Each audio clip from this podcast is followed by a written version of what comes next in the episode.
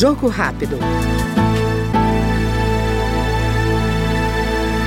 O deputado Gilson Marques, do Novo de Santa Catarina, criticou o projeto, aprovado pela Comissão de Constituição e Justiça, que permite a instituições federais de ensino superior adotarem critério regional em concursos seletivos para ingresso nos cursos de graduação sediados em campi do interior.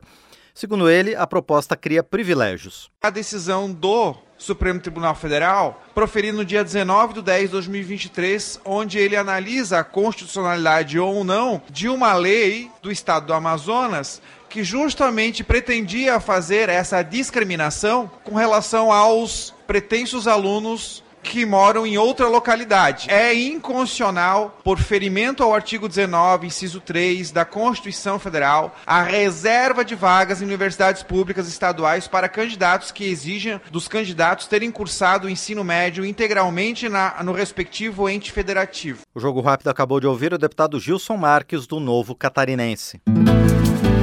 Jogo Rápido.